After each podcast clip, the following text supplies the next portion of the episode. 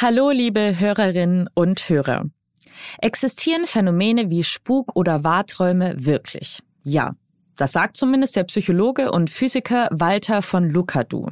Wie er eben diese Mysterien nüchtern und wissenschaftlich erforscht und weshalb nicht alles, was unerklärlich erscheint, auch paranormal ist, das klären wir heute. Sie erfahren außerdem, warum wir nicht nur bei Hitze kalt duschen sollten, sondern am besten das ganze Jahr über. Mein Name ist Elisabeth Kraft und ich bin Wissenschaftsredakteurin bei Welt. Schön, dass Sie da sind. Aha. Zehn Minuten Alltagswissen. Ein Podcast von Welt. Als ordnungsgemäß ernannter Repräsentant der Stadt des Countys und des Staates New York ordne ich hiermit die Einstellung aller übernatürlichen Aktivitäten und das sofortige Zurückhören an einen Ursprungsort oder zur nächstgelegenen erreichbaren Paralleldimension an. Das reicht ja wohl. Danke vielmals, Ray. In wenigen Tagen ist sie wieder da. Die Nacht der Untoten, das Fest des Grauens oder einfach nur Halloween. Seinen Ursprung hat der Brauch übrigens in Irland. Am 31. Oktober feierten Kelten dort eins ihrer wichtigsten Feste, Samhain, es läutete das Ende der Ernte, den Beginn des Winters und gleich noch ein neues Kalenderjahr ein.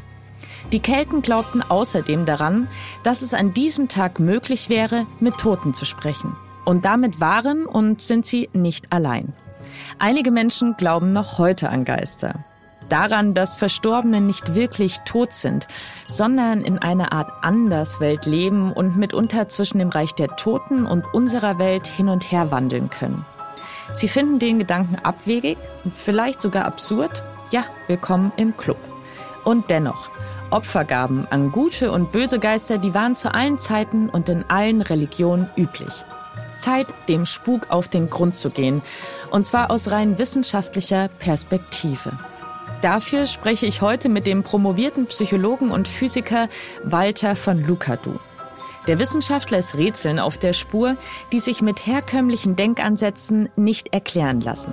Vor mehr als 30 Jahren gründete er sogar eine parapsychologische Beratungsstelle in Freiburg. Dort rufen pro Jahr mehrere tausend Menschen an, um ihm von Phänomenen zu berichten, auf die sie sich keinen Reim machen können.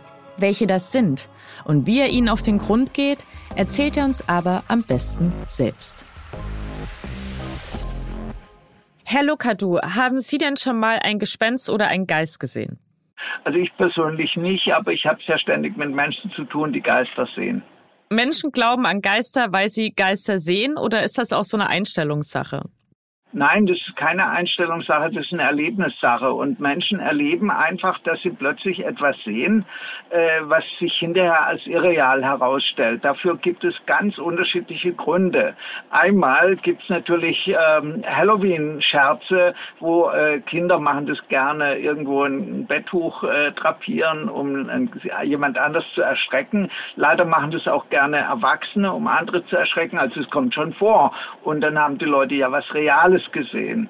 Wovon berichten Ihnen denn die Menschen, die in Ihre Beratungsstelle kommen und Ihre Hilfe suchen?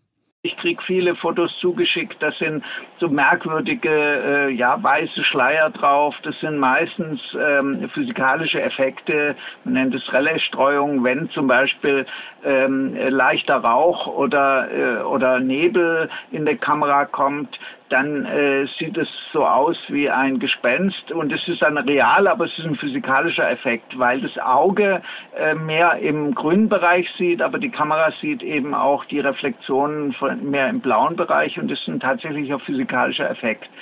Dann gibt's so Sachen wie zum Beispiel das Brockengespenst. Ich weiß nicht, ob Sie schon davon gehört haben. Jetzt im November ist ja nebelig und wenn man jetzt zum Beispiel auf einem Berg steht, hinter einem die Sonne und dann so ein Nebelmeer vor sich, dann sieht man eben plötzlich so ein Gespenst, eine riesige Gestalt, die mit einer Aureole, also so einem Regenbogen umgeben ist, die dann äh, sich merkwürdig bewegt.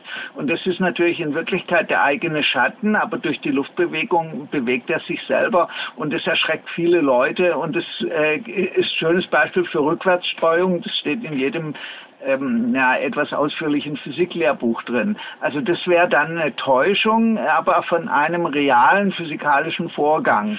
Und dann gibt's eben noch einen anderen Effekt, den nennt man Pareidolie. Pareidolie heißt, dass man äh, in etwas hineinsieht. Also wenn Sie zum Beispiel auf eine Raufasertapete starren, länger oder ins Gebüsch oder in die Wolken, sehen die meisten Menschen Gesichter oder Gestalten. Das sind natürlich keine Gespenster, aber äh, unsere Wahrnehmung ist so gebaut, dass wir solche Gestalten sehen. Man nennt es auch Gestaltwahrnehmung. Das hängt damit zusammen, dass das in der Evolution ganz wichtig war, weil wir eigentlich ähm, nur ganz wenig Informationen aufnehmen können. Äh, und da war es natürlich, als der Mensch noch in der Savanne lebte, ungeheuer wichtig, dass er möglichst schnell ein angreifendes Tier oder einen angreifenden Menschen erkannt hat. Und da geht es dann nach dem Motto Punkt, Punkt, Komma, Strich, fertig ist das Mondgesicht. Und dann sieht man tatsächlich ein Gesicht oder eine Gestalt. Und diejenigen, die das nicht gesehen haben, die äh, nicht abgehauen sind, äh, die haben ihre Gene nicht an uns weitergegeben. Also das ist sozusagen ein Produkt der Evolution und ganz sinnvoll. Aber natürlich in der modernen Zeit ähm, ist die Pareidolie eher störend und ich habe da ganz, ganz viele Fotos, wo Leute eben dann das aufnehmen. Die sehen sie auch wirklich. Es ist ja nicht eingebildet, es ist eine, keine Halluzination. Die Menschen, die Sie kontaktieren, die haben aufgrund dessen, was Sie erlebt haben, ja oft Angst. Welchen Rat geben Sie denn den Menschen? Naja, also das Beste gegen Angst ist, wenn man den Leuten erklärt, was sie da erleben. Und das ist ganz wichtig, denn äh, häufig äh, macht uns das, was wir erleben und nicht verstehen können, Angst. Und diese Angst ist natürlich auch verständlich. Und da kommt jetzt gleich äh, was Wichtiges, was ich auch erklären möchte. Wenn wir Angst haben oder wenn wir was nicht verstehen, äh, dann gibt es bei vielen Menschen so, das nennt man in der Psychologie Angst vor dem Kontrollverlust. Man weiß nicht, was man tun soll. Und diese Angst, die kann richtig traumatisierend sein. Also die, die ist nicht zu verachten, wenn ich in eine Lage komme, dass ich nicht mehr weiß, was ich tun kann. Und da ist es dann eine Hilfe, paradoxerweise eine Hilfe, wenn man dann einen Geist draus macht. Das nennen wir Anthropomorphisierung. Also das heißt, ich sehe etwas, ich weiß nicht, was es ist, und dann äh, stelle ich mir vor, das ist eine Gestalt, ein Geist oder ein, ein Untoter oder sowas. Dann habe ich aber schon irgendwie so eine Art Pseudo-Erklärung oder zumindest ein Wort, was diese Angst etwas reduziert, auch wenn es ja vielleicht nicht so einfach ist, mit einem Geist zurechtzukommen. Aber es ist jedenfalls etwas, was ich benennen kann. Jetzt kommen ja jedes Jahr sehr viele Menschen auf Sie zu, rufen Sie an oder suchen Sie sogar direkt auf, die eben glauben, Geister gesehen zu haben. Wie oft finden Sie denn gemeinsam mit diesen Menschen jetzt keine Erklärung auf Basis dessen, was Sie mir jetzt gerade erklärt haben? Also wie oft müssen Sie auch so sagen, das kann ich mir jetzt auch nicht erklären, was das war? Ja, also das ist halt so, äh, wenn Leute Dinge berichten, die lange zurückliegen und das kommt häufig vor, weil Menschen nicht gerne über solche Sachen berichten, weil, man, weil sie befürchten, für verrückt gehalten werden und das ist ein großes Problem. Deswegen haben wir diese Beratungsstelle. Da ist es natürlich häufig so, dass wenn etwas lange zurückliegt und ich dann äh, so nach Umständen frage und Details und so weiter, äh, ja, dann äh, erinnern sich die Leute nicht mehr. Also ein schönes Beispiel war jetzt nicht äh, äh was zu sehen, aber was zu hören. Da hat eben jemand berichtet, dass er in seiner, in seiner Wohnung immer eine leise wispernde Stimme hört. Und ähm, äh, wir haben das dann untersucht und er hat selber untersucht und dann bekamen wir raus, dass immer wenn der seinen Teekessel auf die Herdplatte stellte, konnte er Radio hören. Äh, das ist ja auch ungewöhnlich, aber physikalisch erklärbar. Und jetzt stellen Sie sich vor, der hätte mir das zehn Jahre später berichtet. Ich habe ihn halt dann gefragt, gibt es in Ihrer Nähe einen starken Mittelwellensender? Naja, und das war dann so und dann war die Erklärung da.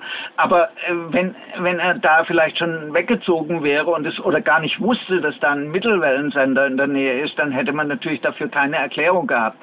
Und wir machen es halt so, wir geben es zu, wenn ich was nicht verstehe, aber das ist natürlich wichtig. In der Wissenschaft äh, versteht man bei weitem noch nicht alles und äh, die Leute haben auch ein Recht darauf zu erfahren, wenn man was nicht versteht. Das sind meistens nur die Lehrer, die so tun, als hätte man alles im Griff und als wüsste man alles.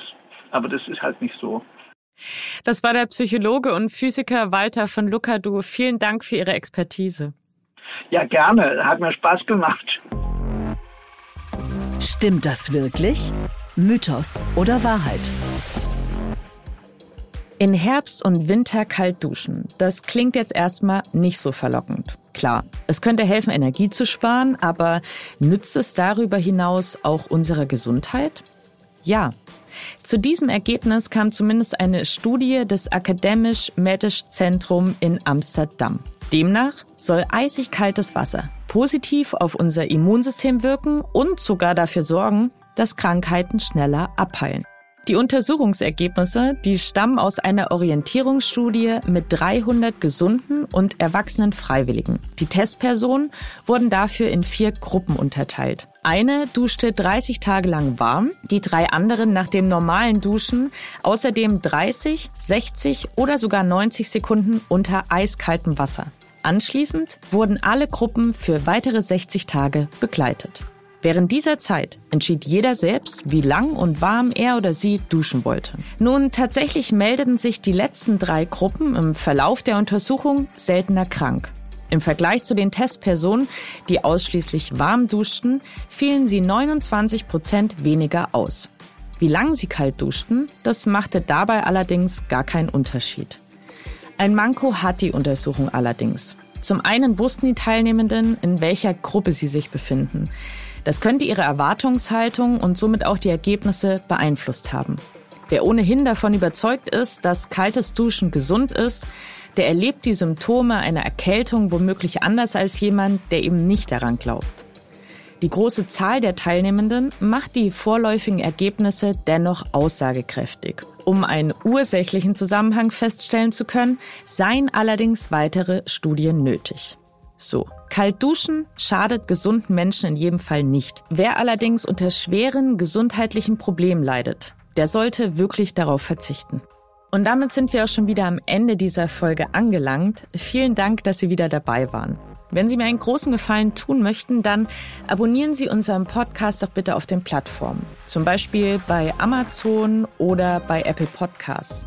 Dort und auch bei Spotify können Sie unseren Podcast außerdem bewerten. Über fünf Sterne freuen wir uns natürlich am meisten, aber auch über jede andere Bewertung. Wenn Sie Anregungen, Kritik oder Lob haben, dann schreiben Sie mir doch eine Mail an wissen.welt.de. Dort können Sie mir übrigens auch hinschreiben, wenn Sie ein Thema im Kopf haben, über das wir hier im Podcast mal sprechen sollten. Ich freue mich auf Ihre Zuschriften und wünsche Ihnen einen wunderschönen Tag. Ihre Elisabeth Kraft.